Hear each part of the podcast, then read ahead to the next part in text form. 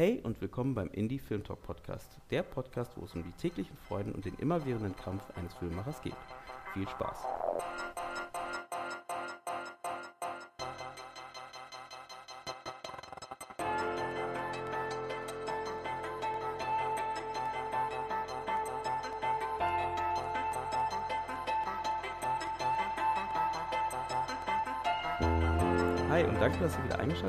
Eingeschaltet habt beim Indie Film Talk Podcast. Heute habe ich einen äh, befreundeten Filmemacher, den André Hermann.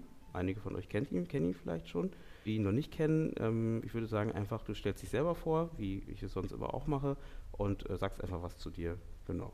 Alles klar, Eugene, das mache ich doch gerne, auch wenn ich mich immer etwas schwer tue mit der Selbstvorstellung. Ähm, ja, ich bin Filmemacher, also vor allen Dingen im Bereich Drehbuch und Regie und habe damals an der Bauhaus-Universität Weimar mein Mediengestalterstudium begonnen und in dem Rahmen überhaupt erst entdeckt, dass Filmemachen meine Leidenschaft ist. Und zwar schon direkt beim Bewerben äh, gemerkt, ja, was mache ich denn wohl als Bewerbung? Am besten eine kleine Geschichte erzählen. Wie nehme ich die auf? Ach, warum nicht mal einen Film drehen? Und so habe ich meinen ersten Film gedreht und gemerkt, das ist genau mein Ding und bin dann eigentlich von Anfang an voll beim Filmemachen hängen geblieben, auch wenn ich ganz andere Sachen auch hätte machen können. Mhm. Und ähm, habe dann im Laufe des Studiums einige Kurzfilme, Musikvideos, kleine Image-Sachen, äh, so kleine Werbespecs gedreht, aber vor allen Dingen mich auf Kurzfilm und Fiction-Stories konzentriert dann zum Vordiplom meinen ersten aufwendigen Kurzfilm gedreht und zum Diplom dann den zweiten aufwendigen Kurzfilm gedreht. Und der Spielfilm lässt noch auf sich warten, würde ich sagen. äh, mit was hast du gedreht, ähm, den, den, Aufnahmefilm? Oh, der Film zur Bewerbung, das war noch, also Mini-DV. Und dann meinen Vordiplomsfilm haben wir, glaube ich, auf so einem ganz seltsamen Format gedreht. Was war das? IMX nannte sich das. Das war irgendwo noch so zwischen ähm, Mini-DV und Beta SP oder mhm. irgendwie sowas. Heute nimmt damit, glaube ich, kein Mensch mehr auf. und dann mein Abschlussfilm, das war auch noch kein Voll HD, das war auch noch 720p. Also der Dreh war immer noch auf für heute, für heutige Standards ähm, niedrigem Niveau, aber damals schon ziemlich aufwendig, den ganzen Kram immer ranzuschaffen, wenn man nicht an der Filmuniversität ist, sondern nur an der Gestaltungshochschule. Aber wieso bist du nicht direkt auf die Filmuni gegangen? Na, weil ich, wie gesagt, gar nicht wusste, dass ich Film machen werde und Film machen will, sondern das erst bei der Bewerbung gemerkt habe okay. und am Ende des Studiums dann zwar schon darüber nachgedacht habe, ob ich mir das noch gebe und auch Kommilitonen gesehen habe, die dann danach äh, noch an die hm, Filmhochschule in Babelsberg gegangen sind oder so, aber ich hatte einfach keine Lust mehr. Ich dachte, es muss auch so gehen. Also hat hat den Kommilitonen denn was gebracht? Also jetzt im Vergleich, also ist es jetzt besser gewesen? Das ist ja auch ein Thema von heute wahrscheinlich. Ähm, also Netzwerken etc. Und äh, hat es denen was gebracht? Ich kann es dir ehrlich gesagt nicht so genau sagen, weil das jetzt nicht so mein engster ähm, Kreis war. Aber ich beobachte das manchmal noch so ein bisschen und so zwei oder drei Leute, die im Anschluss entweder noch in Hamburg an der Media School gelandet sind oder an der DFFB, glaube ich, noch weiter studiert haben, dann wirklich Regie. Die machen schon ganz gute Sachen. Also denen hat es bestimmt was gebracht und ich glaube auch gerade in Bezug auf, auf Networking und auf den Start in die Branche äh, ist natürlich die Filmhochschule ein viel besseres Sprungbrett als die Gestalterhochschule. Kann ich mir vorstellen, ja. Kann ich mir vorstellen. Genau, und dann warst du fertig mit dem Studium, dann hast du, ähm, bist du nach Berlin oder? Ich bin tatsächlich schon nach Berlin gegangen, als ich scheinfrei war. Also scheinbar frei bin ich nach Berlin gegangen und habe gedacht, so äh, Weimar, äh, schön und gut, aber ich will jetzt mal irgendwie äh, raus aus dem Nest und dachte, Berlin ist da vielleicht ein ganz guter Platz und habe dann meinen Diplomfilm tatsächlich komplett aus Berlin produziert. Ja. Was aber auch gar nicht so einfach war, weil wenn du dann frisch in die Stadt kommst und äh, noch kein Netzwerk hast, dann anzufangen, hier einen Film zu produzieren und Leute kennenzulernen, das war dann doch gar nicht so einfach. Und ähm, danach, ähm, du hast gemeint, du würdest jetzt gerne, also du hast noch keinen Langfilm gemacht. Ähm, was war der Grund, warum du da irgendwie jetzt da noch hängst? Ähm, Also, also ich weiß nicht, ob man es hängen nennen kann. Ich meine, man muss ja keinen machen, aber ich meine, Ich würde natürlich liebend gerne einen machen und äh, auch meine, meine Dozenten und äh, Professoren haben mir auch im Studium immer schon gesagt, André, dein größtes Problem ist das, dass du äh, deine Stories sind eigentlich immer Spielfilme und keine Kurzfilme. mh, Und im Gegensatz zu anderen äh, Kommilitonen, die äh, eher immer im Kurzfilm gedacht haben, war ich immer eigentlich schon im Spielfilm und würde deswegen natürlich total gerne den Spielfilm machen. Aber ich bin nach Berlin gekommen, habe meinen Abschlussfilm gemacht, habe mich damit natürlich finanziell auch ziemlich äh, aus dem Fenster gehangen und wie viel hat der ähm, gekostet? äh, also mich hat er, glaube ich, was waren das?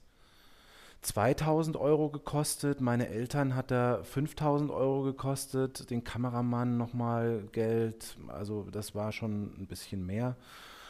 Insgesamt würde ich jetzt sagen, wahrscheinlich waren es so an die 8.000 bis 10.000 Euro Realkosten. Mehr als meiner. Und das tut natürlich weh, ne? Mhm. Also wenn du dann das Geld da reingesteckt hast und dann auf eine Festivalauswertung hoffst und natürlich auch weißt, okay, ich bin jetzt aus dem Studium raus, ich muss jetzt auch von irgendwas leben. Ja. Und ähm, leider sieht unser toller Sozialstaat ja jetzt nicht mehr vor, einen da so besonders sanft in Empfang zu nehmen, sondern man fällt dann direkt in die Hartz-IV-Falle und mit dem Jobcenter im Nacken dann irgendwie äh, entspannt einen, den ersten Langfilm zu schreiben und zu produzieren und nicht zu wissen, wie. Und das war gar nicht so einfach. Das hat Mhm. mich dann doch sehr ähm, blockiert so. in, im kreativen Schreiben. Mhm. Ja, kann ich mir vorstellen. Also definitiv. Es gibt zwar Leute, die angeblich unter Druck gut arbeiten können. Ich weiß nicht, also Druck ja, aber ähm, finanzieller Druck im Nacken ähm, ist befreit nicht Mhm. im, im, im, im lockeren. Schreiben. Gebe ich recht. Gerade wenn man weiß, dass ein, ein Spielfilm auch einfach ein Projekt für Jahre ist, Mhm. ist es natürlich schwierig. Ja, ja, klar, klar. Und ähm, genau, dann hast du ähm, noch nicht keinen Spielfilm gemacht, aber dann bist du, hast du trotzdem in eine andere Richtung gegangen, trotzdem Film, aber ähm, genau, wo kannst du ja nochmal erzählen, wo du jetzt, wo du jetzt hingegangen bist dann, ähm, anstatt jetzt selber zu produzieren, jetzt im Moment, also schreibst du jetzt noch selber oder ähm, ist es erstmal wirklich auf, auf Halde und äh, Im Moment habe ich jetzt wenig geschrieben, weil ich ähm, viel äh, mit dem Aufbau von Creative Office beschäftigt war. Aber ich bin jetzt gerade kurz davor. Also ich muss jetzt zwangsläufig äh, in ganz naher Zukunft muss ich schreiben und zwar die Pilotfolge für unsere Serie Hermann Schulz. mhm. okay, dann äh, springen wir doch gleich mal darüber. Ja. Und ähm, genau, du hast dann dieses Creative Office gegründet. Ähm, dazu kannst du auch mal was erzählen für die Leute, die es nicht kennen. Ja. Ähm, um da mal so einen kurzen ja, Überblick mal zu geben, was das ist. Okay. Ähm, da kann ich eigentlich wunderbar auch den Bogen, die Brücke schlagen. Für mich war es dann auch einfach total schwer, in Berlin erstmal das Netzwerk aufzubauen. Und äh, wenn du dann zu Hause sitzt, weil du ja erstmal von zu Hause aus arbeiten musst, da in deinem eigenen kleinen Zimmerchen sitzt, arbeitest, wohnst, kochst etc., ist das natürlich auch nicht so das Ideale, weil Networking eben extrem wichtig natürlich für Filmschaffende ist und für Kreative wahrscheinlich im Allgemeinen, um Projekte realisieren zu können ähm, dachte ich dann, okay, wie kann man das denn vielleicht anders gestalten? Und lange Zeit hatte ich den Gedanken, einen Ort zu erschaffen, an dem man quasi, den man zum Netzwerken nutzt. Und so ist dann so nach und nach die Idee gereift, einen Verein zu gründen mit einem eigenen Café, in dem ich so ein bisschen quasi der, der Gastgeber bin und deshalb nicht äh, in der Breduse bin, immer alle Leute anquatschen zu müssen, sondern die Leute kommen zu mir, weil ich idealerweise, keine Ahnung, am Tresen stehe und den Kaffee koche und darüber schon ins Gespräch komme. Ja, und so haben wir dann Creative Office gegründet. Und Creative Office ist ein gemeinnütziger Verein für Kunst, Kultur und Bildung im Filmbereich und startete eben damals vor vier Jahren mit der Eröffnung des Cafés Hermann Schulz. Das ist das Vereinscafé, aber eben auch öffentlich zugänglich. Das war auch der Hintergedanke. Lasst uns ein Café machen, weil da kann jeder reingehen, einen Kaffee trinken, muss sich zu nichts verpflichtet fühlen und äh, man kann zwanglos äh, sich kennenlernen und äh, das, dieses magische Wort Networking betreiben. Und das Café natürlich dann in eine Richtung entwickeln, die Filmschaffenden entgegenkommt. Also das quasi zu einem Filmcafé zu machen.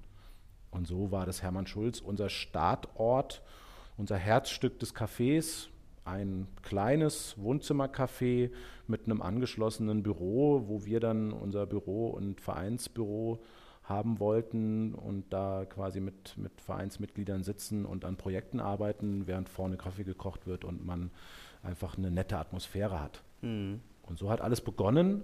Inzwischen ähm, ist das Café jetzt ein bisschen größer geworden und das Büro ist aus den eigentlichen Kaffeeräumen raus äh, in die, ähm, in die Fino-Straße gegenübergezogen, in neue Räume. Das Café ist größer. Wir haben jetzt in den neuen Räumen zwei Büroräume und zwei Studioräume, die wir äh, für unsere Projekte nutzen, für Ausstellungen, für mhm. Workshops, für äh, Filmaufnahmen, für Fotoaufnahmen, für Vermietungen auch, um unsere Miete zu finanzieren. Mhm. Denn du kannst es dir vielleicht vorstellen, als Verein, gemeinnütziger Verein, ist es natürlich auch erstmal schwierig, sich zu finanzieren, wenn man da jetzt nicht schon, kommt wieder das magische Wort, das Netzwerk ja. hat in der Vereinswelt, in der Kulturförderlandschaft, dann muss man auch erstmal über die Runden kommen. Ja, ja, ja.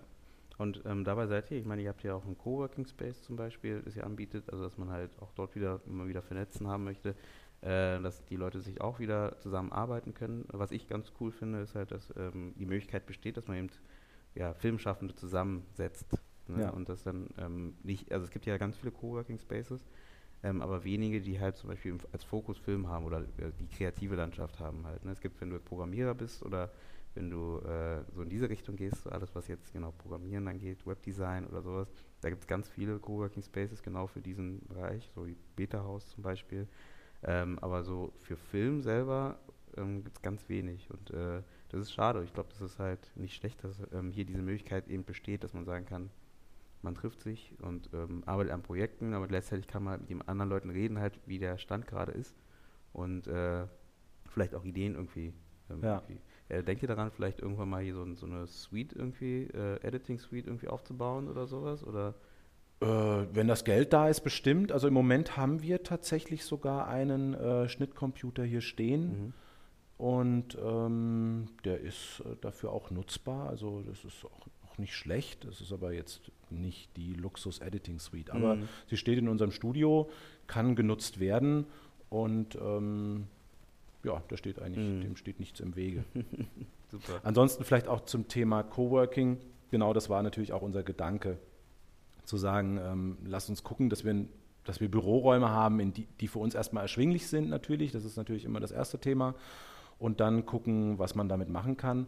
Und so sind wir jetzt eben an dem Punkt, dass wir in den Büroräumen acht Arbeitsplätze haben, in denen idealerweise perspektivisch nur noch Leute sitzen, die irgendwo mit Film zu tun haben. Also das müssen jetzt nicht unbedingt alles Filmschaffende sein, weil es kann natürlich auch sehr gut sein, wenn da jemand mit drin sitzt, der eher aus einem wirtschaftlichen Bereich kommt mhm. oder eher aus einem Social-Media-Bereich kommt, weil er aber wichtig oder gut wäre natürlich, dass die Leute in dem Coworking immer den Willen zur Zusammenarbeit haben und ein Interesse auch am Verein haben. Mhm. Denn das war der Ursprungsgedanke.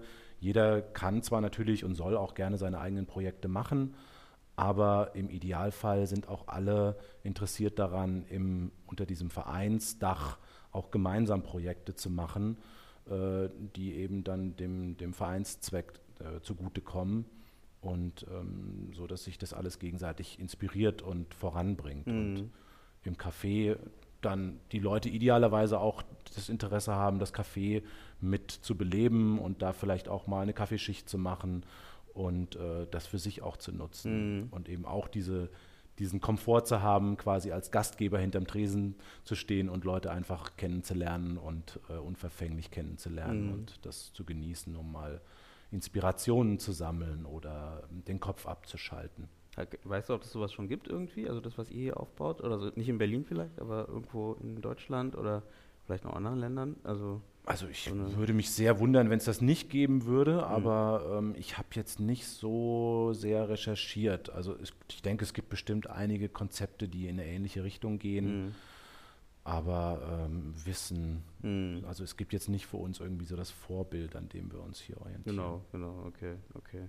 Na cool. Und genau, wir, ähm, heute eins der Themen ist ja das Hermann Schulz zum Beispiel, weil es ist ja die Idee, dass die Leute zusammenkommen, dass es halt eben so eine, ja, ein Ort ist fürs Networking, das böse Wort Networking, ähm, was irgendwie in der Kunst immer so kompliziert ist, ähm, ähm, zu networken. Und ähm, wa- was hältst du denn davon? Also gut, du hast es aufgebaut, deswegen gehe ich von aus, du findest es gut. ähm, aber was hältst du denn vom Networking, von dem Begriff Networking, sagen wir mal so? Also, dass Ähm, man an einen Ort geht und sagt, man networkt. Ja, ist ja ein sehr beflügelter äh, Begriff so. Ne? Also ich habe lustigerweise in den letzten Tagen noch ein paar Mal drüber nachgedacht, über genau über diesen Aspekt des Networkings und wie man das eigentlich richtig macht. Und ich bin eigentlich von meinem Naturell aus gesehen, bin ich überhaupt nicht der Networker. Also als ich nach Berlin gekommen bin und genau deshalb, äh, also mit diesem Glauben, ich komme jetzt nach Berlin, dann mache ich meinen Diplomfilm hier. Und Filmschaffende sind ja hier wie Sand am Meer. Und das wird schon alles cool werden, äh, bin ich mit meiner, mit meinem geringen, äh, von mir, von meinem Charakter ausgegebenen Talent zum Networking äh, ziemlich auf die Fresse gefallen so und habe halt gemerkt, ja, ich bin eher so derjenige, der halt zu Hause in der Wohnung sitzt und wenn er zu einem Filmstammtisch geht und das habe ich dann ein paar Mal gemacht, als ich nach Berlin gekommen bin, da so stand in dem Raum und dachte, ah, schön, jetzt sind hier irgendwie, keine Ahnung, 50, 60 Filmschaffende und dann gibt es vielleicht nochmal so eine Vorstellungsrunde, dann ist alles auf Englisch, was, wenn es jetzt nicht deine Muttersprache ist, auch diese Situation nicht gerade vereinfacht. Mhm. Und alle wirkten so unheimlich professionell und, und äh, weltgewandt und standen da und erzählten von ihren Projekten. Und ich dachte, Alter, ich habe das Gefühl, die sind alle viel, viel weiter als ich. Mhm. Und wenn da jetzt nicht einer auf mich zukommt, äh, ich gehe jetzt hier auf niemanden zu. Mhm. Und so war es dann auch. Ich stand dann da bei den Network-Events und äh, habe da so ein bisschen alleine und verloren rumgestanden, mein Bierchen getrunken. Zum Glück hatte ich das in der Hand, sonst hätte ich gar nichts gehabt. Gott, klingt das traurig. Und dann ähm, bin ich halt irgendwann wieder abgezogen und dachte, ja, scheiße, Mhm. Networking äh, failed. Und ja, und deswegen ähm, ist es mit dem Gedanken eben gewachsen, dieses Café zu erschaffen und der Gastgeber zu sein und darüber äh, meine eigene Schüchternheit Mhm. zu überwinden. Kompensieren. Und tatsächlich, das hat wunderbar funktioniert. Also inzwischen, ich bin jetzt leider nur noch selten im Café. Am Anfang war ich ganz oft selber da und habe da Tresenschichten gemacht im ersten Jahr. Inzwischen habe ich dafür die Zeit überhaupt nicht mehr. Mhm. Was ich total schade finde, weil ich es eigentlich total gerne mache, da Kaffee kochen, Milch aufschäumen, Mhm. super, super Spaß. Aber ähm, ja, und dann auch die Leute kennenlernen, mit Leuten reden, Leute dann einladen und da treffen. Aber ich habe einfach jetzt im Moment die Zeit nicht mehr dazu. Aber trotzdem genieße ich es sehr, wenn ich hingehe und merke heute auch, wenn ich heute zu Filmstammtischen gehe, dass ich inzwischen doch einige Leute kenne, weil sie einfach irgendwann mal bei uns ins Hermann Schulz reinspaziert sind oder Mhm. weil sie Creative Office kennen, weil sie in irgendeinem Projekt mitmachen. Und natürlich übers Flimmerzimmer, eins unserer ältesten Projekte von Creative Office. Äh, Also das Flimmerzimmer, Genau, das erklär ich mal nicht, vielleicht, was es soll ich ist. vielleicht kurz Genau, erzählen. was- ja. Flimmerzimmer ist äh, ein Filmscreening-Event, was wir jetzt inzwischen seit fast drei Jahren machen. Und ähm, das Besondere beim Flimmerzimmer ist, dass wir nur Filme zeigen, wenn die Filmemacher da sind. Also Mhm. der Regisseur, die Regisseurin sollte eigentlich immer da sein. Manchmal klappt es nicht, dann kommt der Kameramann oder der Hauptdarsteller oder Produzent. Es sind natürlich immer alle eingeladen zu kommen, aber ähm, obligatorisch ist quasi eine Person, die wirklich was über das Projekt sagen kann. Mhm. Ansonsten zeigen wir den Film nicht. Mhm. Und darüber haben wir natürlich in jetzt fast drei Jahren eine Menge Filmemacher kennengelernt, weil am Anfang war das Flimmerzimmer zweimal im Monat. Mhm. Jetzt inzwischen ist es nur noch einmal im Monat, immer donnerstags, aber immer ein anderer Donnerstag. Deswegen kann ich jetzt leider nicht sagen, Das äh, welcher Mal. Donnerstag. Aber man findet es auf flimmerzimmer.org, für die, Mhm. die es interessiert, oder auf der Creative Office Seite, creative-office.org, gibt es immer die Updates äh, zu unseren Veranstaltungen. Und ja, da sind natürlich inzwischen so, keine Ahnung, 150 oder mehr Filmemacher mal so bei uns auf dem Sofa gesessen, haben Mhm. über ihre Projekte erzählt. Und da lernt man sich natürlich auch kennen. Ne? Und irgendwann, keine Ahnung, programmiert man seinen Charakter um und merkt, wunderbar, funktioniert ja. Man kann auch mal auf Leute zugehen Ist doch nicht so schlecht. und ähm, kann von was erzählen, kann Leute einladen ins Creative Office, ins Hermann Schulz und hat darüber immer einen wunderbaren äh, Ansatz am Mhm. Gespräch. So, ne? Aber ähm, das wäre genau der gute Punkt. Also was denkst du für Leute, die sagen, naja, sind halt eben so, wie du meinst am Anfang, du selber, schüchtern oder vor, nimm es mal vorsichtig, sich da so preiszugeben äh, bei ganz fremden Leuten. Und ähm, also der eine, eine ist ja vielleicht zu forsch, ne? der ist dann irgendwie so äh, sofort am, lass mal äh, äh, Visitenkarte tauschen oder wie auch immer und ganz schnell und äh, wo die anderen denken so, das ist irgendwie mir auch komisch oder suspekt, die Person. Dann gibt es den halt, der in der Ecke steht mit seinem Bier oder was auch immer und ähm, nichts macht. Und was, was wäre dann dein Tipp an diese Person? Jetzt, Also so. mein Tipp, ich finde zu forsch, klar, man kann natürlich zu forsch sein. Es ist auch natürlich individuell, das ist mein Gefühl jetzt. Ja. Ne? Mhm.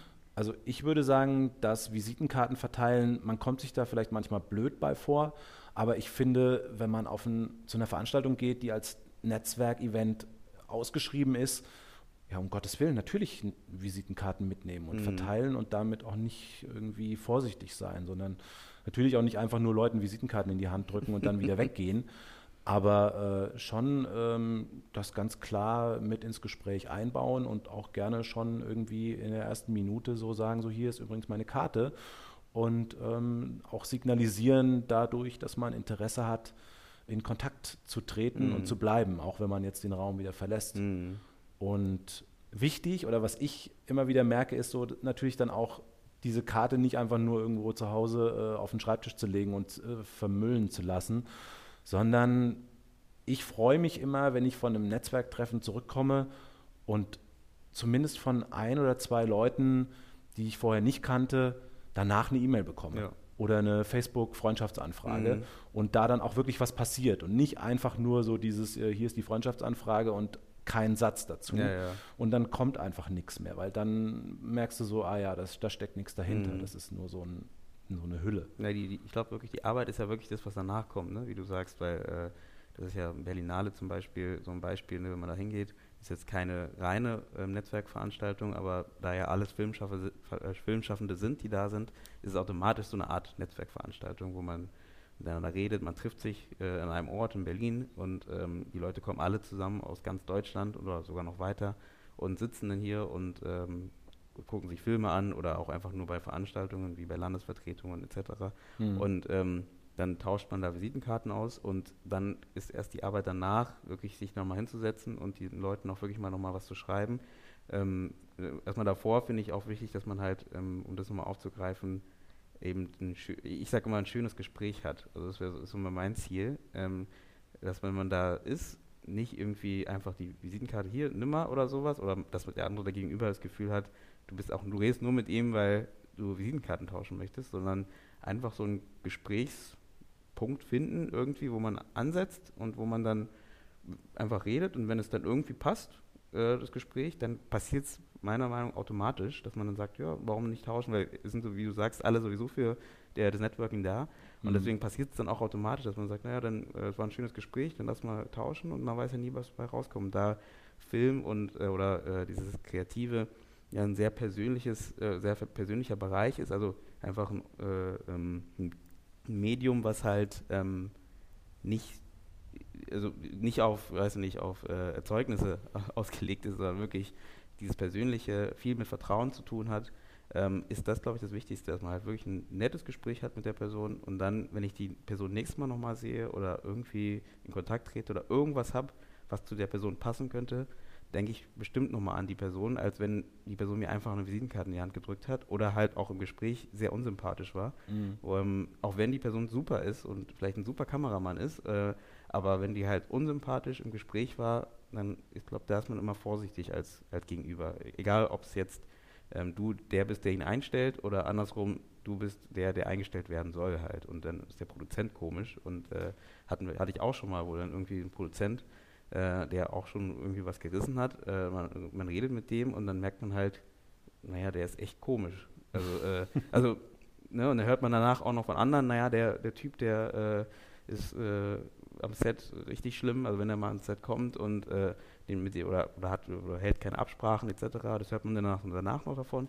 Aber erstmal davor denkt man sich, naja, möchte ich nicht mit der Person zusammenarbeiten halt erstmal. Und das ist für die Person schlecht natürlich. Ähm, aber für, für einen ist einfach nur so ein Selbstschutz und ähm, das meine ich, deswegen ist es wichtig, dass man da eben auf eine Ebene kommt, glaube ich. Und wenn mhm. man da offen ist, irgendwie, kommt das automatisch, glaube ich. Es sind so viele Leute immer da, da, da findet man irgendjemanden, mit dem man sich gut unterhalten kann. Auch wenn es nicht über Film ist, sogar über was ganz anderes.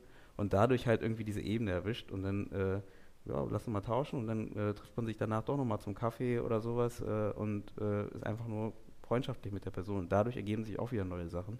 Aber nicht mit dem Hintergrund vielleicht oder mit dem Hintergedanken rangehen und sagen, das ist doch der äh, Produzent oder der äh, Regisseur XY, äh, dem muss ich mal, mit dem, mit dem wollte ich heute unbedingt mal reden oder sowas und dann dahin rennen und irgendwie versuchen, da auf Teufel komm raus, irgendwie auf deinen, auf die Aus, auf, um, Wechsel zu kommen. Also das ist dein Gefühl, dass man, man das Genau, das ist so mein Gefühl, wird, ne, dass ich, ich, äh, dass ich finde es ja. also du kannst schwierig in den Raum gehen äh, und sagen, okay, weil du weißt, der Typ ist da, so wie, weiß nicht, wie bei der Liebe, genau dasselbe.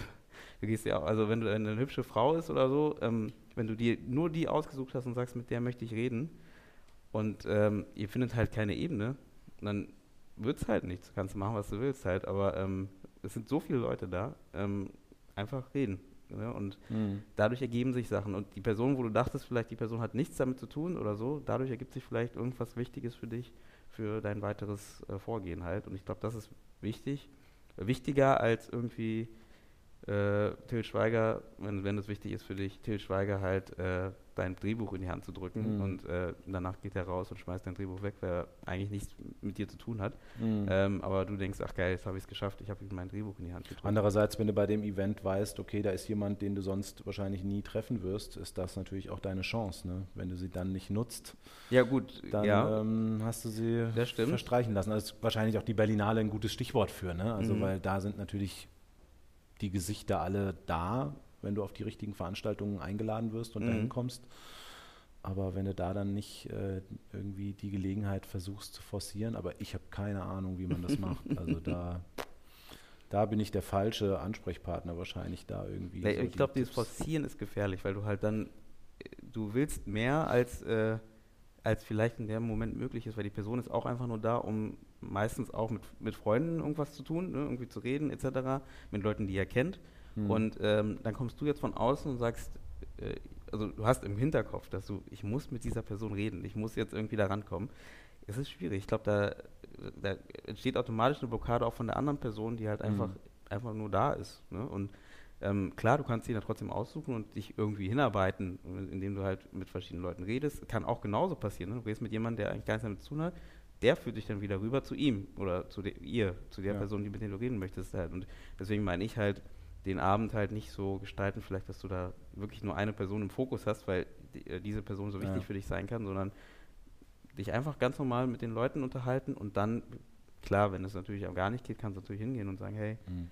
Ich Ich glaube, grundsätzlich ist wahrscheinlich auch super wichtig. Ich denke, dann kann, außer die Chemie stimmt halt überhaupt nicht, kann wahrscheinlich wenig schief gehen ja. bei einem Networking, ist, wenn man, wenn man sich zuhört. Ne? Ja. Also wenn man nicht nur irgendwie auf jemanden zugeht und den dann zehn Minuten lang zutextet, mhm. was man so alles machen will und was man für ein cooler Typ ist oder äh, für was für einen coolen Typ man sich hält, sondern eben tatsächlich äh, fragt und Antworten gibt. Ne? Mhm. Also so, das ist ja eigentlich auch so. als, als Drehbuchautor weiß man das, ne? Also, oder als Schauspieler, dass, dass halt äh, ein guter Dialog nur funktioniert, wenn man zuhört und mhm. wenn man dann reagiert. Und wenn dann nur ähm, einer die ganze Zeit redet und der andere nur zuhört, dann, ähm, ja, dann ist das vielleicht nicht der Idealfall. Also so wie die Podcaster, äh, die, die Podcast-Hörer gerade. So wie Nur zuhören. Achso, ja.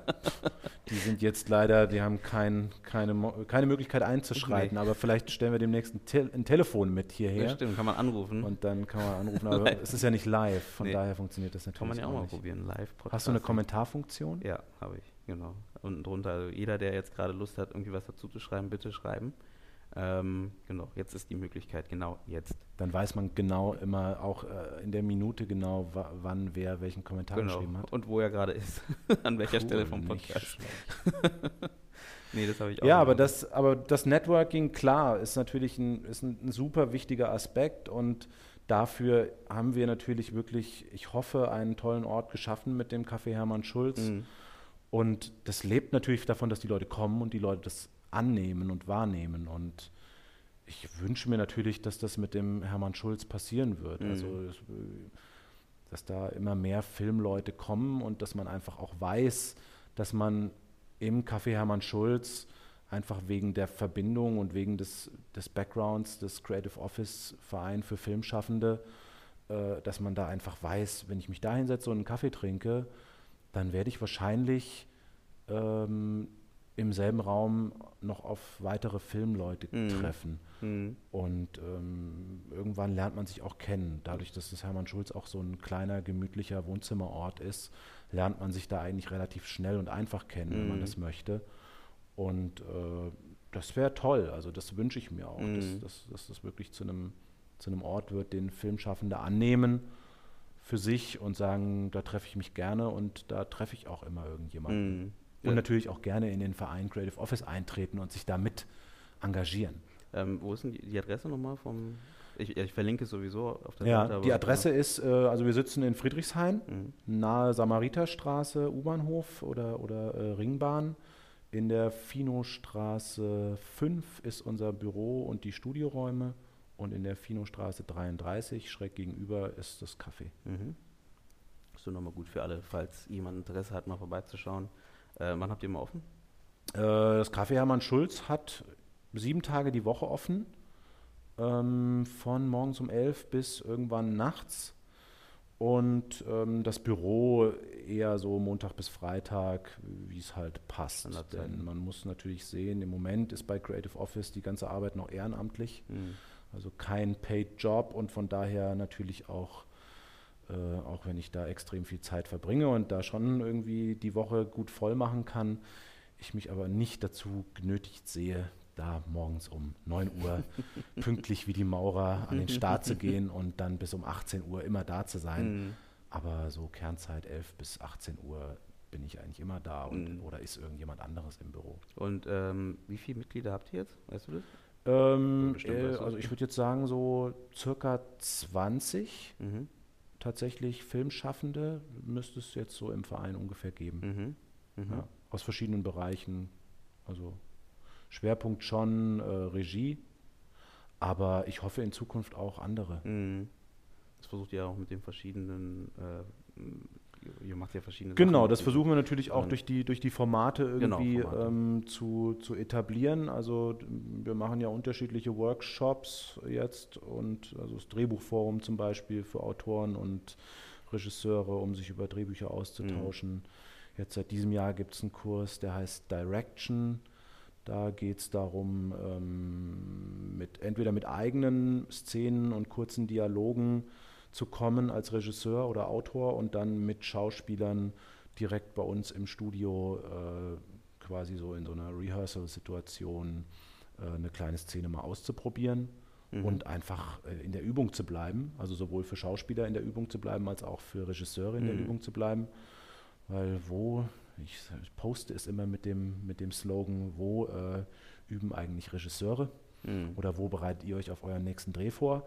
Und ich weiß es nicht. Ich frage viele Film, Filmemacher, viele Regisseure und ich glaube, die meisten üben nur am Set. Ich weiß nicht, wie es dir geht. Ja, bei mir ist es ja genauso. Also, Aber ja, ja. eigentlich ist es doch super, wenn man, wenn man, ich meine, jeder Musiker, der Gitarre oder Klavier spielt, macht das fast jeden Tag. Mhm. Und so müsste es eigentlich ein Regisseur meiner Auffassung nach auch machen, weil nur dann kann er wirklich gut mit Schauspielern arbeiten. Definitiv, also definitiv. Ich glaube, Schauspielführung ist ja ein extrem wichtiger Teil ja, des Filmemachens und viele konzentrieren sich nur auf den Dialog mit dem Kameramann und wie mhm. sie ihren Film auflösen und wenn es dann um den Dialog mit dem Schauspieler geht, dann kommt so ein äh, mach doch mal trauriger.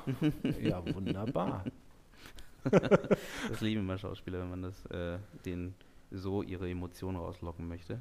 macht doch mal trauriger. Ja, aber ich glaube, ja, das ist schon ein Problem, dass man halt, ähm, wie du sagst, ähm, nicht so viele Möglichkeiten hat, wenn man nicht gerade mehrere ähm, Projekte hat, die man halt abproduziert. Ne? Also auch am besten natürlich, deswegen mache ich auch zum Teil Werbung halt, um in Übung zu bleiben halt, um halt ähm, Projekte umsetzen zu können halt, um nicht halt immer, ich meine, an meinem Drehbuch schreibe ich jetzt auch schon ein Jahr, ich bin jetzt fertig endlich. Äh, ja, ähm, ich, also jetzt wird es noch Test gelesen etc., aber ähm, ich bin jetzt mal jetzt durch. Na wunderbar, dann bist du ja Zielgruppe für den Direction-Kurs Ja, und fürs Drehbuchforum. Theoretisch schon, ja. Ja, ähm, ja definitiv, definitiv. Und ähm, jetzt, genau, jetzt, ähm, worauf wollte ich hinaus? Ich wollte, äh, auf jeden Fall, genau, Test lesen von dem Ding, aber ähm, man produziert nicht so viel, wenn es jetzt nur um Film geht, dass man halt immer was macht halt.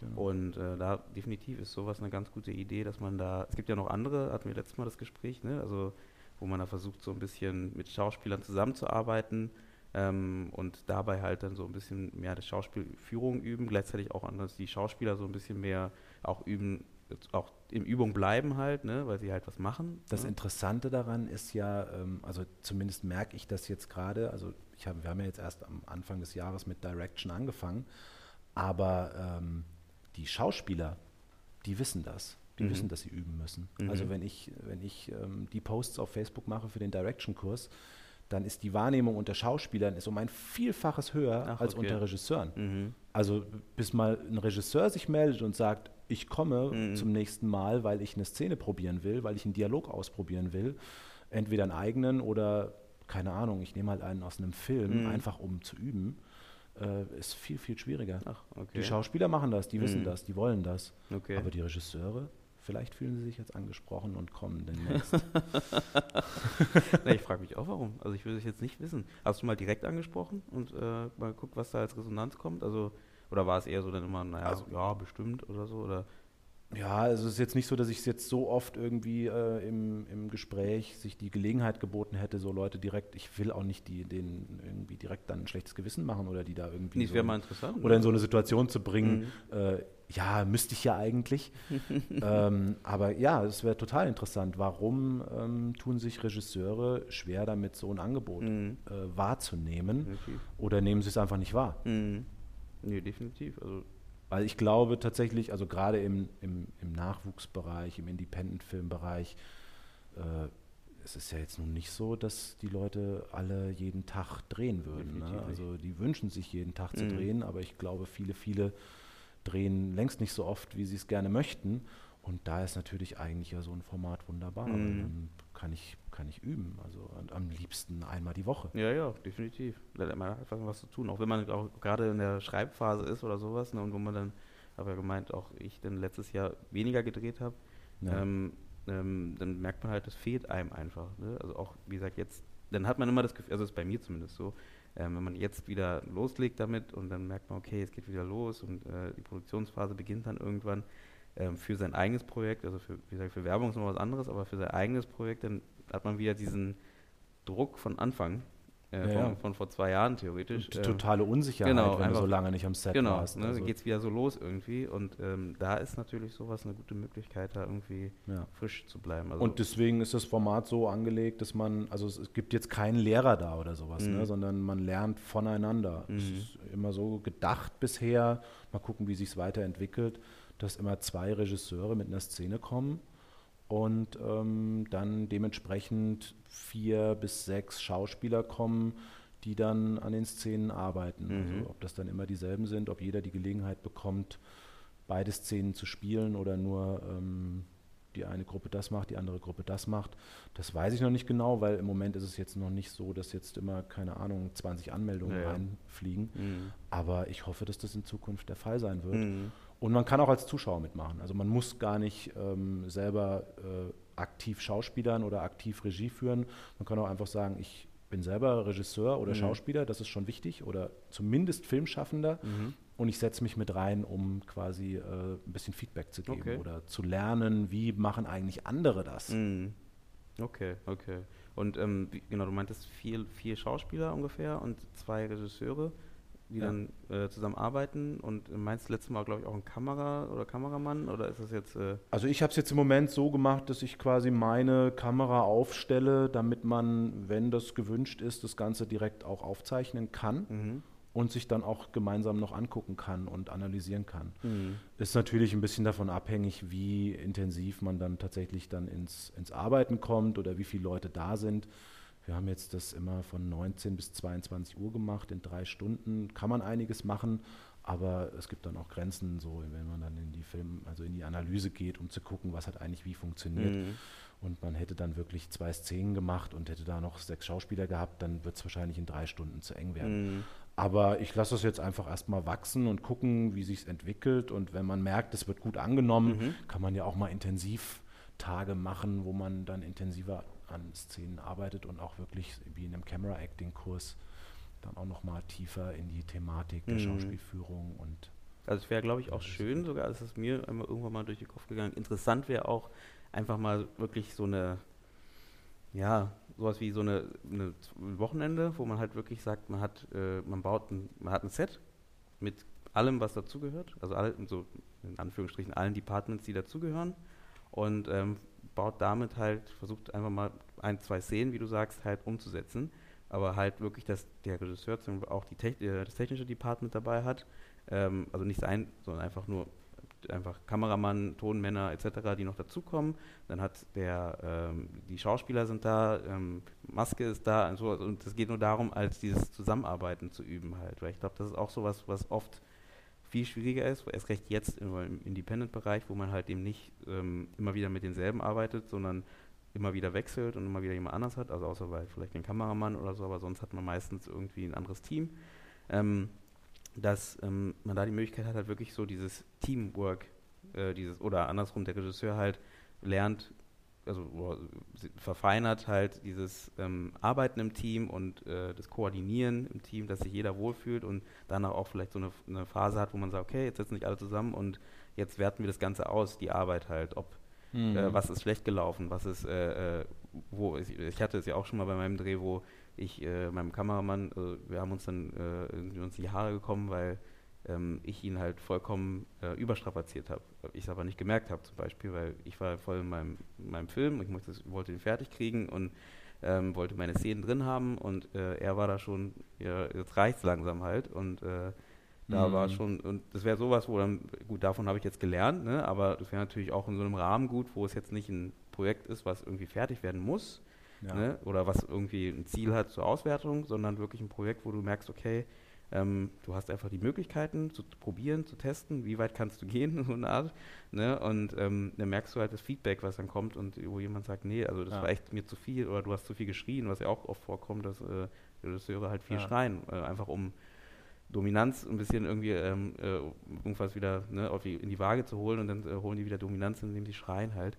Hm. Ähm, dass man da einfach üben kann. Das wäre auch, glaube ich, mal was Interessantes. Also äh, schmeiße ich mal in die Runde. Ja, also grundsätzlich natürlich, das geht ja schon so ein bisschen in Richtung Filmhochschule dann. Ne? Ja. Also so in so einem, in so einem kursartigen. Genau, es ist eigentlich ein Kurs, aber genau, es ist jetzt nicht Ja. fest ist, dass du sagst, okay, das sind halt fünf Teilnehmer, die immer da sind oder zehn Ja. Teilnehmer, sondern einfach, das ist ein Workshop, äh, der zwei Tage geht oder einen Tag geht oder was auch immer und die treffen sich alle, machen diesen kurzen Fil Kurzfilm, wenn man so will, Ja. und danach am Ende setzen sich alle hin und dann ergibt sich wieder so eine Ja. Feedbackrunde, wo jeder erzählt, was gut, was schlecht, was würde man verbessern. Finde ich wunderbar. Also sind Also- auch alles Sachen, die, die ich mir hier bei Creative Office sehr wünschen würde. Mhm. Es lebt natürlich, das muss man bei einem Verein natürlich immer sagen, es lebt von den Mitgliedern Mhm. und vom Engagement der Mitglieder. Also Mhm. ich sag mal, wenn wir jetzt an den Punkt kommen, dass wir wirklich aus, aus allen Gewerken Mitglieder haben, die dann natürlich auch, der eine hat mal mehr Zeit, der andere hat mal weniger Zeit, dann ist der eine in einem Dreh oder Mhm. wie auch immer. Aber wenn man weiß, es gibt aus allen Gewerken Leute, die im Verein sind und dann gibt es zwei Leute, die sagen, ich würde jetzt gern mal so ein, so ein Intensivwochenende mal machen, wo es wirklich ums Drehen geht und anfangen, das zu koordinieren und dann die Mitglieder anschreiben und sagen, hier, wir planen das und das, wer ist dabei? Wer, mhm. will, sich mit, wer will mitmachen, wer will sich anmelden? Und dann ähm, gucken halt die Mitglieder, dass sie mitmachen und dann, keine Ahnung, öffnet man das natürlich auch nach außen mhm. und lässt auch andere Leute mitmachen, die nicht im Verein sind Macht oder in den mhm. Verein wollen. Und dann macht man so ein Intensivwochenende. Mhm. Das sind natürlich alles Gedanken und, äh, und Szenarien, die die natürlich toll werden. Ne? Mhm. Ne? Also wir werden, wir werden nicht zur Filmhochschule hier werden, wir werden nicht zur zweiten Filmarche werden, aber trotzdem ähm, kann man hier viel machen. Ne? Mhm. Das ist ein anderer, anderer Ansatz halt, ne? Also definitiv. Na cool. Cool. Ich glaube, wir müssen zum nächsten Thema springen, ja. äh, weil wir haben nicht mehr so viel Zeit. Ich versuche es ja immer in einer Stunde irgendwie so ein bisschen. Wie viel Zeit haben wir denn noch? Wir haben jetzt genau noch 13 Minuten, wenn es um die Stunde geht. Äh, aber alles okay. gut. Ja. Es kann noch fünf Minuten länger sein. Ich glaube, die Zuhörer werden es uns wenn sie abschalten, vergeben. schalten sie ab. Dann schalten sie halt ab. Haben sie wahrscheinlich schon, aber äh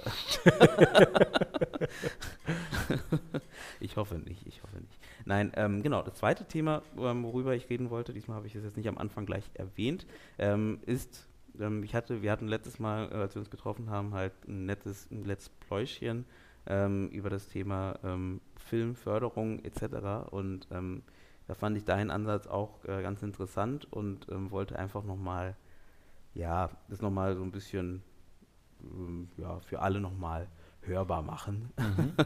und ähm, du, ähm, ich kann aber erstmal meinen Ansatz sagen, weil ich sage immer, ähm, ich finde halt Filmförderung gut. Ähm, ich finde auch, ähm, dass es das gibt, super. und es ist, was das Einzige, was das Problem ist, was auch deine Meinung ist ja dann, dass es halt so ein bisschen, ja, alles so untereinander bleibt halt und nicht mehr, nicht offen ist für für die, für die, nicht unbedingt für die Newcomer, aber für die, die nicht in diesem Bereich äh, oder nicht, die von außen kommen, nennen wir mal so. so. Und das macht es natürlich für alle anderen, die, wenn es jetzt im Indie-Filmbereich ist, wenn es im Genre-Filmbereich ist zum Beispiel, schwierig irgendwie ihre Filme fördern zu lassen, weil halt es so, so ein bisschen, ja, ihre Strukturen hat halt. Ne? Und wenn du da nicht drin bist, dann ist es natürlich schwierig. Mhm. Und ähm, ich versuche immer zu sagen, es geht beides, also dass man vielleicht irgendwie die Möglichkeit hat, irgendwie so eine Verbindung zu ziehen. Das war, ähm, wer den Podcast mit Erik gehört hat, äh, der davor war, oder die Episode mit Erik van Schor, ähm, da ging es um seinen Film und da haben wir auch damals überlegt, kann man da irgendwie eine Verbindung ähm, herstellen. Also er macht, er hat einen Genrefilm gemacht, der irgendwie einen Steampunk-Film in dem äh, 19. Jahrhundert ähm, gespielt hat, aber dass man dann vielleicht irgendwelche Themen aus dem äh, historischen Deutschland irgendwie mit hineinbaut halt oder wenn es die Locations sind oder wie auch immer, dass man halt da so eine Mischung halt macht und ich glaube damit halt versucht ähm, zwar immer noch die, die Leute aus den Gremien da ähm, irgendwie abzuholen und gleichzeitig aber auch seine Genrefilm oder seinen Indie-Film trotzdem irgendwie machen kann halt. Und ich glaube, meistens sind auch die Filme, die halt gefördert werden, sind, also die Genre sind, haben dann irgendeinen Aspekt, wenn es jetzt Drama ist, wenn es jetzt äh, eben irgendwas Historisches ist, was irgendwie mit eingeflochten sind halt. Oder gut, die Leute sind halt irgendwie, ähm, kennen sich vielleicht noch ein bisschen besser aus mit den Filmförderanstalten äh, etc. Mhm. Und ähm, das wäre so mein Ansatz, dass ich sage, ich versuche das dann irgendwie so eine, so eine Mischung hinzukriegen irgendwie. Also damit will ich jetzt nicht sagen, ich grenze mich ein bei der Storyentwicklung, ähm, sondern einfach vielleicht bei der, ähm, nach, der, nach dem Drehbuch trotzdem zu gucken, wo kann man hingehen oder was kann man halt so nicht anpassen am Drehbuch, sondern eher ähm, anpassen bei der Präsentation, ähm, dass die Leute sagen, ja, okay, das ist halt irgendwie, das gefällt uns trotzdem, hat was Kulturelles vielleicht oder so, weil das ist ja meistens wichtig äh, in dem Bereich. Und was ist denn da, jetzt habe ich so lange geredet, was ist, ich hoffe, ich kriege den Bogen. Ähm, was, was denkst du denn? Also, was ist denn da deine Meinung ähm, zum, zum Film, zur Filmförderlandschaft in Deutschland? Also die Amerikaner haben es ja gar nicht, ne? Also das ist ja, und die sagen immer, ach schade, dass wir es nicht haben. Also ich meine, ich bin ja selber kein Produzent. Also ich selber äh, habe es nicht so mit äh, Förderanträgen stellen und habe auch ehrlich gesagt natürlich auch noch nie wirklich eine, eine Förderung beantragt. Ich habe diesen Weg immer äh, gescheut, hm. weil das A nicht meine, auch wiederum nicht meiner Natur entspricht, äh, mich da vor irgendwelche ähm, Formalitäten in Form von hundertseitigen an, Anträgen zu setzen, die auszufüllen und am Ende nach keine Ahnung wie vielen Hunderten von Stunden man dann da reinsteckt äh, und wie viel Wartezeit dann irgendwo dann die Ablehnung zu bekommen. Ich finde das halt auch sehr blockierend und habe auch nicht den Eindruck, dass das sehr lohnenswert ist für Nachwuchsfilmschaffende, für Independent-Filmemacher. mhm. Also das ist auch nicht nur mein Eindruck, keine Ahnung, äh, vielleicht ist das auch die Blase der Leute, mit denen ich mich unterhalte, aber ähm, da habe ich wenig Leute getroffen, die mir so, die mir das Gefühl gegeben haben, so, hey André, klar, Förderanträge stellen lohnt sich immer. Mhm. Das klappt, mach das. Mhm. Äh, nee, also ich glaube, also mein Eindruck ist, dass das Geld doch sehr stark aufgeteilt wird unter denen, die du ja eben auch äh, versucht hast da zu beschreiben, die quasi in dem Zirkel drin sind und sich das Geld zuspielen und ähm, dass der Nachwuchs, keine Ahnung, ich weiß nicht wie viel Prozent der deutschen oder der Fördergelder aus deutschen ähm, Fördertöpfen für Nachwuchsfilmemacher äh, vorgesehen sind. Mhm. Aber ich glaube, viel kann es nicht sein. Also wenn es 10 Prozent sind, halte ich es schon für viel. Außer man dehnt den Begriff des Nachwuchsfilms auf äh, Leute aus, die schon, keine Ahnung, fünf Filme im Kino hatten. Also lange Zeit kursierte ja so dieses Ding, dass Til Schweiger und Matthias Schweighöfer noch zu den Nachwuchsfilmschaffenden gehören oder Regisseuren, wo ich dachte so, ja, klar, wunderbar. Also wenn mhm. die den, Nach den Nachwuchstopf äh, für sich holen, dann bleibt nicht mehr viel für den Rest. Mm, okay. Das finde ich halt mm. auch mhm. ganz schlimm und unheimlich demotivierend und ähm, würde mir auch wünschen, dass sich da so schnell wie möglich irgendwas ändert. Und ich weiß nicht, das Ding ist ja bei, den, bei dem Independent-Bereich, die Leute machen die Filme ja oftmals sowieso. Ja. Ne? Also entweder die denken schon klein, weil sie wissen, viel Geld ist eh nicht drin. Und wenn sie dieses wenige Geld, wenn sie schon so klein gedacht haben, dann auch nicht bekommen, dann gucken sie irgendwie, dass sie es trotzdem machen. Und das ist ja auf der einen Seite ist das wunderbar, ne? Mhm. weil so nur so kriegen wir irgendwie überhaupt eine mutige neue Projekte äh, in unsere, auf unsere ähm, Festplatten. Mhm. und wenn, wenn die das halt nicht mehr machen würden, dann, dann wären die weg. Aber auf der anderen Seite bleibt natürlich da dieses prekäre Schaffen in der Filmbranche erhält sich natürlich auf diese Art und Weise auch immer weiter, weil die Leute machen es immer und dann hinterher sitzen sie dann bei den Premieren und sagen, wie, wie, für wie viel Geld habt ihr das denn gemacht? Und dann, dann toppt man sich im Sinne von noch weniger. Noch weniger ja. Und alle sitzen da und sagen, ja geil, das geht doch. Mhm. Und ich denke dann manchmal so, oh, ja, es geht, aber äh, mit welchen Opfern? Also wer hat das wenige Geld, was da war, denn dann eigentlich bekommen? Mhm. Filmverleiher? Äh, Technikversicherungen, mhm. ähm, Autovermietungen, die haben am Ende das Geld bekommen. Und welcher Filmschaffende hat Geld bekommen? von denen, ja. Keine Ahnung. Mhm. Also ich habe keinen kennengelernt. Aber wenn einer Geld bekommen hat, dann stell mir den vor, weil der Rest hat nämlich kein Geld bekommen. Ne?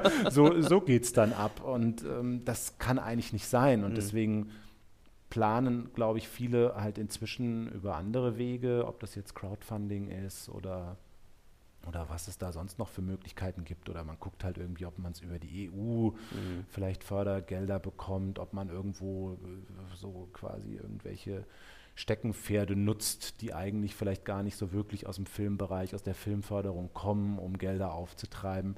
Aber eigentlich weiß ich nicht, ob das, ob das so der Gedanke ist. Mhm. Aber vielleicht ist es ja auch gerade gut, dass ähm, diese, also dass es so eingerostet ist, also in Anführungsstrichen, das uns dazu führt, dass wir halt überlegen müssen, woher kriegen wir denn das Geld für den Film? Also dass man halt vielleicht ein bisschen anders denken sollte. Ähm, damit, weil ich, deswegen habe ich das Beispiel mit Amerika genommen, dass die immer, wenn die, wenn man mit einem amerikanischen Regisseur oder Produzent redet, sagt er, krass, also äh, daran können wir gar nicht denken halt. Ne? Dort ist ja Independent heißt ja eher, dass eben äh, eine kleinere Gruppe oder eine kleinere Produktionsfirma selber irgendwie finanziert hat durch. Äh, ja, genau, die haben dann irgendwie irgendwelche ähm, Geschäftsbeziehungen, genau, wo dann Leute halt einfach mal eine Million reinschießen. ne?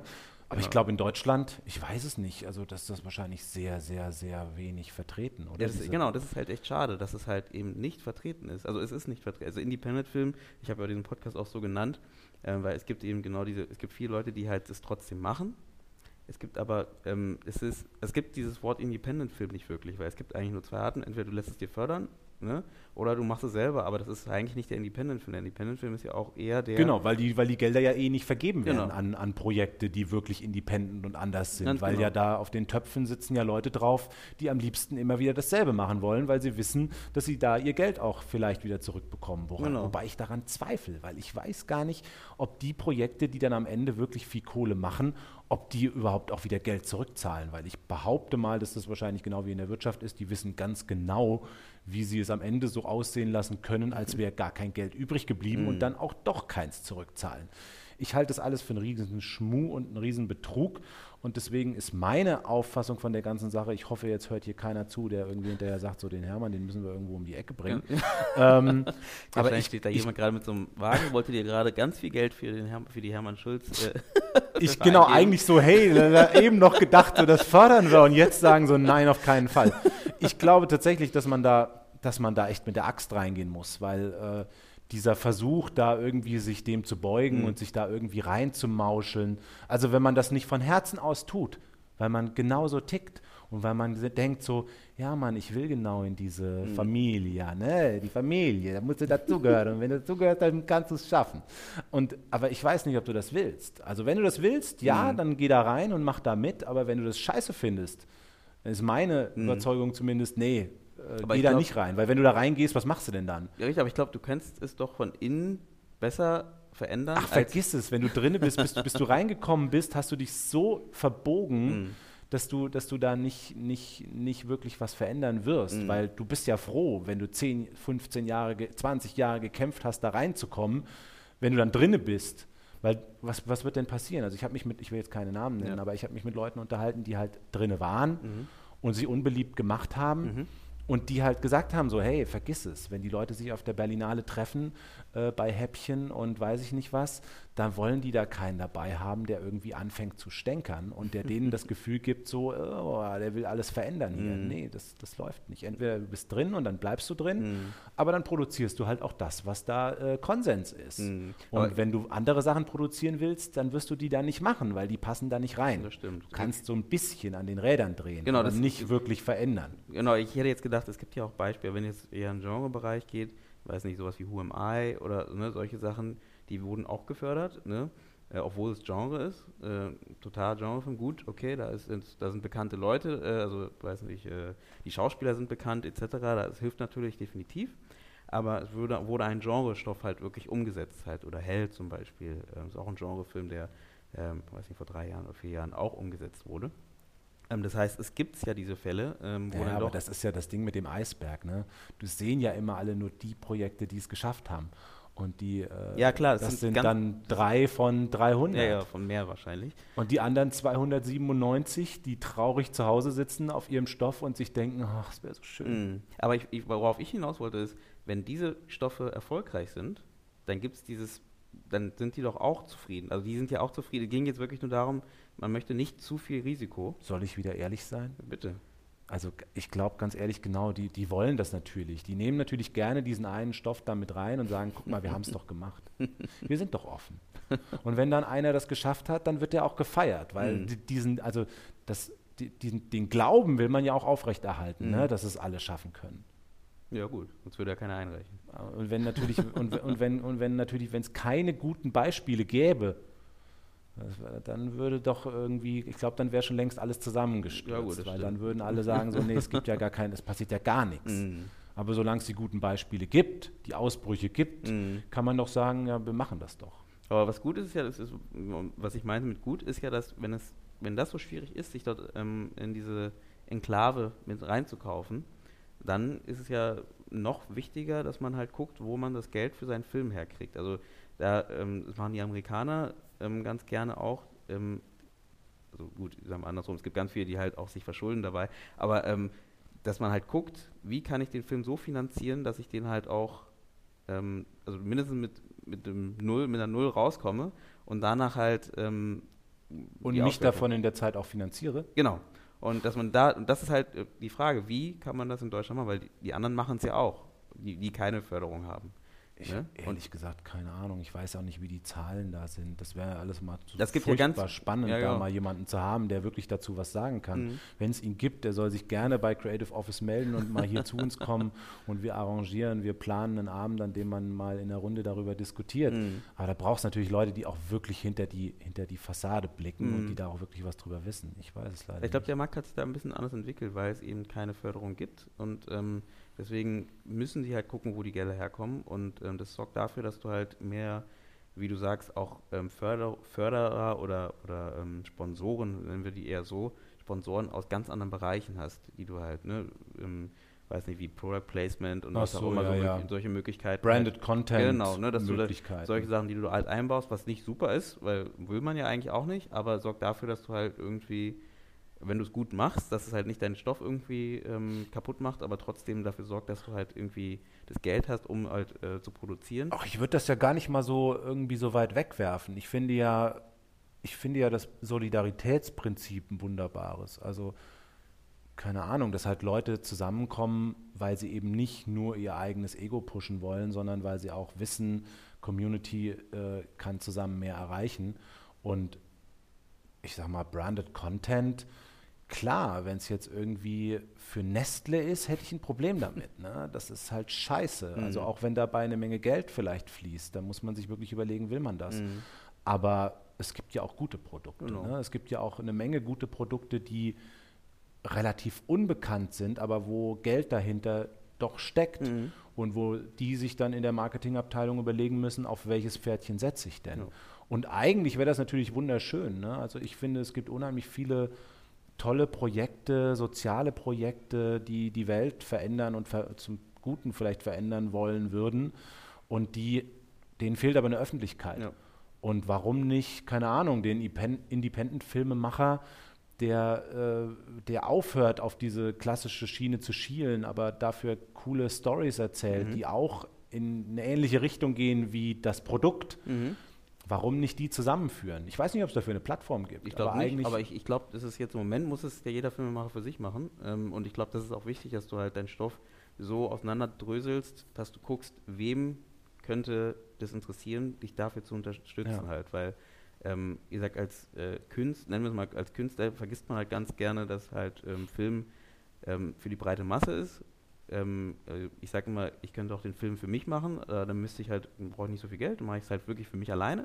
Ja. Kann ich auch mal, aber das ist mei meistens nicht das, der Ziel. Äh, Nee, Ziel das ist davon. nicht das Ziel. Das ist Ja? auch total unbefriedigend, Genau. einen Film zu machen, den hinterher keiner Genau, sieht. ne? das heißt, das Ziel ist schon, dass Leute den sehen, dass der ausgewertet wird und äh, dass halt so mehr Leute, desto besser den Film sehen. Also, ne? Und ähm, dass man da schaut, einfach, wie kann man da, welche Leute muss ich da erreichen, ähm, um halt den halt, wie gesagt, zu fördern oder was auch immer. Und ich glaube, das meine ich mit, das ist das Positive daran, oder vielleicht kann man es auch so rum positiv sehen und sagen, okay, dann hat man jetzt die Möglichkeit eben zu gucken, woher, wo kann, und das machen die, ganz viele, es gibt ganz viele äh, sowas, Vereine etc. oder nicht, nicht mal Vereine, auch ähm, andere Institutionen, die halt durch Cross-Marketing zum Beispiel keinen Cent in die Hand nehmen für eine Riesenveranstaltung am Ende, nur weil die halt äh, die Sachen halt, von, von dem kriegen die das gesponsert, von dem kriegen sie das Haus gesponsert, von dem kriegen sie das gesponsert und so alles zusammenläuft am Ende, dass am Ende kein Cent oder sogar Plus rausgekommen ist für die Leute, die da arbeiten Mhm. ne, und äh, die ein Riesenprojekt her hergestellt haben, hingestellt haben, wo du danach fragst, hä, aber woher habt ihr das Geld dafür? Ja, wir brauchen die Plattform, auf der die Leute zusammengeführt werden mit solchen Projekten. Ja. Ne? Keine Ahnung. Vielleicht äh, hört ja jemand zu, der da Bock drauf hat und äh, postet jetzt, wo es das schon gibt oder, Ja. Oder wo es wo ein Modell gibt, das in die Richtung gehen könnte. Ne? Ja. Ich denke, vielleicht noch ergänzend dazu, der Indi also die Independent-Filmemacher machen ja häufig ihre Filme dann am Ende sowieso ne? Genau. und gucken halt, wie sie es irgendwie realisieren können. Und ich denke, wir haben eigentlich gerade, ich glaube, das Thema hatten wir auch bei dem letzten Stammtisch, Mhm. bei dem wir uns getroffen haben, wir haben eigentlich gerade so ein Stück weit eine Chance zur Revolution als Filmschaffende, ne? weil bisher waren wir darauf angewiesen, entweder mit dem Film ins Kino zu kommen, Mhm. ähm, und da äh, am ersten Wochenende unterzugehen, weil es das Falsche war. oder ähm, oder äh, ins Fernsehen zu kommen, Mhm. weil sowieso, wenn es um äh, Filmförderung und Finanzierung geht, äh, ohne Sender läuft ja sowieso nichts. Ne? Das heißt, du wirst eigentlich von vornherein schon ausgesiebt oder du kommst halt eben äh, weichgespült ins Fernsehen und ähm, mit guten Kontakten. Und jetzt haben wir aber den Video-on-Demand-Markt. Mhm. Und der ist ja in vielen Ländern schon viel, viel weiter als in Deutschland. Und ich glaube, Deutschland wird da jetzt sehr, sehr schnell wahrscheinlich, ähm, also was ich so mitbekomme in Gesprächen und in Podien, wird sich da jetzt, werden sich die, ich sage jetzt vorsichtig das Wort Geier, natürlich werden gucken, wie sie sich die, die, das Aas aufteilen und, ähm, und wer die größten Häppchen sich äh, äh, sichert. Und deswegen glaube ich, wir sollten da ganz schnell gucken, dass wir da was auf die Beine stellen, was eben nicht ähm, diesen großen ähm, Playern gehört, mhm. Die sich das dann aufteilen und dann dasselbe damit machen, wie wir im Kino und im Fernsehen auch schon haben, nämlich gucken, filtern, bestimmen, was wird produziert, was wird gesendet, was wird ausgestrahlt, mhm. was wird auf die Plattform gestellt und wo wird das auf die Plattform gestellt? Startet das ganz prominent auf Seite 1 unter den Favoriten, unter den meistgeklickten und wird dann natürlich auch vom Konsumenten, weil nach Feierabend um 21 Uhr will man dann einfach nur noch eine Serie gucken und welche gucke ich dann? Na klar, eine auf Netflix oder mhm. eine auf Amazon oder was weiß ich mhm. wo. Und ähm, dafür die eigene Video-on-Demand-Plattform zu machen von Independent-Filmemachern für Independent-Filmemacher. Mhm. Und diese Plattform so schnell wie möglich kreieren. Das ist, kann ja nicht so schwer sein. Also klar, es kostet Zeit, es kostet Geld, aber das Geld, das kann man wahrscheinlich bekommen für Innovationsförderung und dann ein paar äh, Programmieren-Nerds, ein paar mhm. Gestalter, die das Ding auf die Beine stellen und dann eine Plattform zu haben, auf der Independent-Film zu sehen sein es, wird. Es gibt eine. Welche ist das? Ich habe vergessen, wie sie heißt. Ich habe sie heute bei Facebook gesehen. Postet es hier unter dem Podcast richtig, richtig. oder schreibt es an Creative Office. Ich, es gibt ich, eine, die irgendwie, die haben äh, damit geworben, dass sie 1200 Independent-Filme haben.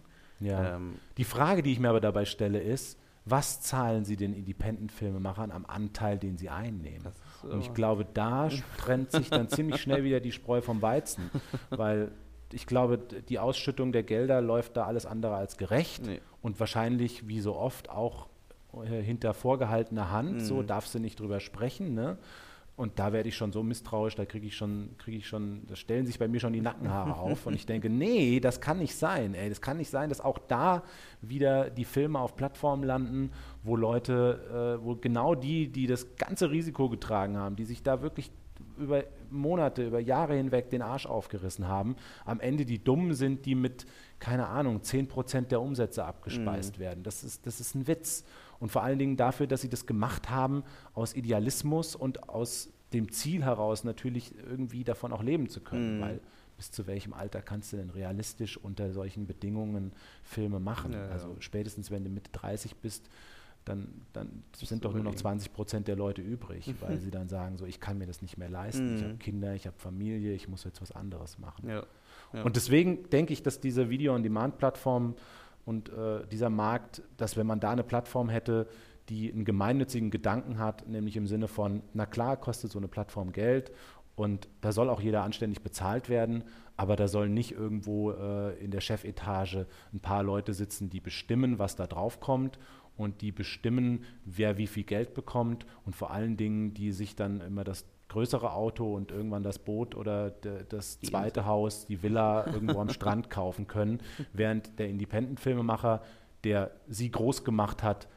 dabei am Ende mit, mit einem Handshake und mit 100 Euro im Monat auf dem Konto nach Hause Aber geht. genau, da denke ich auch, dass jetzt, das ist jetzt genau die Zeit, wo man halt als, als Filmemacher nicht mehr so wie vorher denken kann, ähm, ich bin jetzt Independent-Filmemacher oder überhaupt Filmemacher und ich mache meinen Film und äh, dann hat eine Produktion, die nimmt es an sich und die verkauft das dann und verteilt das und dann ist alles gut für mich, ich kriege meinen Anteil fertig. Ich glaube, das ist nicht mehr die Zeit dafür. Ähm, man muss jetzt als ähm, Filmemacher selber als Marketing gehen, selber gucken, dass man halt sich selbst vermarktet, auch das Projekt vermarktet oder das Produkt vermarktet. Ähm, und das darf man, glaube ich, nicht vergessen. Genau, und, ähm, das ist eigentlich, entschuldige, dass ich ja, dir ins Wort falle, aber das ist, das ist genau so ein Punkt, den ich, ich bin gerade, weil wir wollen ja die Webserie Hermann Schulz produzieren und werden sie wahrscheinlich auch in diesem Jahr produzieren, aber auch natürlich äh, mit ganz viel Eigenengagement und ganz wenig Geld mhm. und Idealismus. Und natürlich wäre es fantastisch, wenn diese Serie am Ende viele Leute erreicht. Und wenn diese vielen Leute, die sich das angucken, am Ende auch bereit sind, dafür äh, Geld zu bezahlen, in welcher Form auch immer. Und dafür braucht es natürlich die richtige Plattform. Mhm. Und zwar die Plattform, die uns als Filmemachern so viel wie möglich gibt und dabei selber nicht leer ausgeht. Mhm. Klar, alle sollen bezahlt werden, aber nicht als letztes Glied in der Kette derjenige, der eigentlich äh, der Schöpfer des Werkes ist. Mhm. Und das kann nicht sein. Und deswegen, äh, ich weiß nicht, wie viele Leute deinen Podcast jetzt, äh, wenn er startet, er hat ja jetzt, das Tausende. wahrscheinlich gar keiner wissen. Er, ja, er startet ja jetzt, also er ist schon gestartet, Ja, ich weiß es nicht, ähm, wie viele Leute das dann hören werden. Aber äh, lass es Filmemacher sein, lass es Leute sein, die sich für Film begeistern und vielleicht auch Leute mit Geld. Dann äh, meldet euch, kommt zusammen, wendet euch gerne an Creative Office und lasst uns diese Plattform so schnell wie möglich selber äh, ins Leben rufen und äh, mit einem Geschäftsmodell als gemeinnützige GmbH oder als Genossenschaft. Mhm. Also ich sage immer, ich habe mit vielen Leuten schon darüber gesprochen und viele Leute haben mich am Anfang fragend angeguckt und gemeint, ja, aber es gibt doch Amazon und es, du kannst es doch auf Vimeo hochladen. Und ich denke immer so, ja, kannst du alles machen, aber wir brauchen die Plattform von Filmemachern für Filmemacher, wo fair das Geld ausgeschüttet wird und wo genau der Aspekt, deswegen bin ich gerade drauf gekommen, jeder muss sein eigenes Marketing machen. Mhm. Und wenn, ich sag mal, wenn in Deutschland zum Beispiel alle Independent-Filmleute ihr eigenes Marketing machen und alle Leute auf diese Plattform leiten, Mhm. weil jeder Fi- Independent-Filmemacher einfach weiß, natürlich stelle ich meine Filme nicht bei Amazon rein, Mhm. sondern ich stelle sie auf der Plattform von Filmemachern für Filmemacher Mhm. rein und locke alle meine Freunde und Bekannten durch Posts, durch Eigenmarketing auf diese Plattform, Mhm. dann, dann kann diese Plattform nur ein Erfolg werden. Ich bin davon fest überzeugt. Mhm. Und da kommt auch das Cross-Marketing mit ins, ins Boot. Wenn du dann irgendwann einen Werbepartner suchst, weil du sagst, nein, Nestle wollen wir nicht haben, aber wir wollen die guten Produkte, die irgendwie, die, die auch ein Ziel haben, Mhm. ein gutes Ziel haben, die nehmen wir mit rein und die machen da Werbung äh, und schalten Werbung in diesem Programm, Mhm. Zahlen dafür natürlich was, aber zahlen es eben nicht, keine Ahnung, für die Leute, die sowieso schon die dicke Kohle haben und sch- schieben sich das hin und her, sondern machen das eben auf dieser Plattform. Mhm. Ich glaube, wir müssen die Plattform nur machen und zwar so schnell wie möglich, bevor der Markt auch abgegrast und vergeben ist.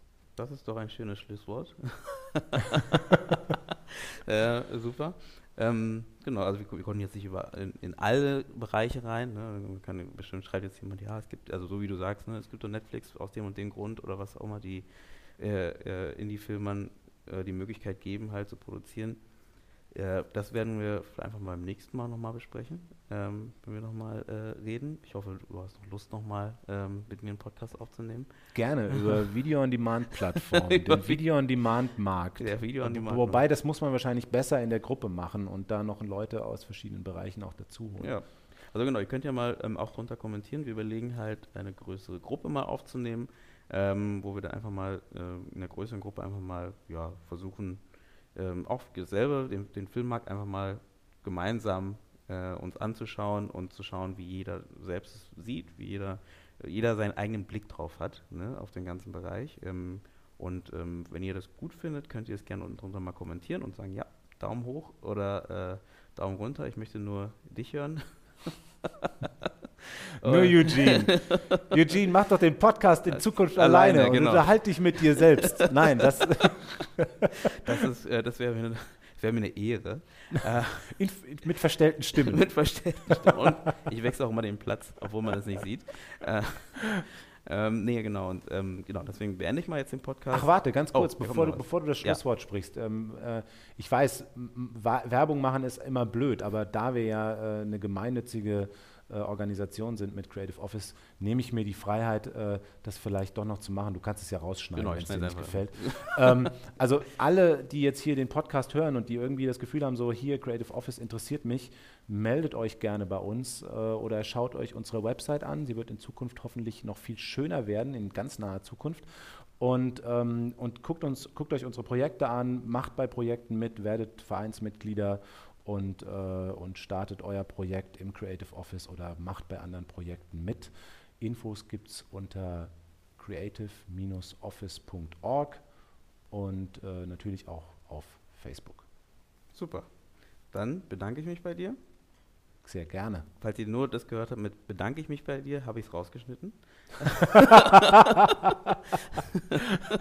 Nee, ich finde es toll, dass du das machst, Eugene. Wunderbar, wunderbares Engagement und ähm, ja, ich bin sehr gespannt, ja. äh, die Podcasts dann mir in Zukunft anzuhören. Ja, das freut mich. Wenigstens einen Hörer habe ich. Äh, Nein, es wird, werden definitiv noch mehr sein. Und äh, genau, ich bedanke mich bei dir und ähm, dann sage ich jetzt allen Zuhörern, ja, schönen Tag, schönen Abend, schöne Nacht und auch wenn ihr es hört, vielleicht zum Einschlafen. Äh, ciao. Tschüss.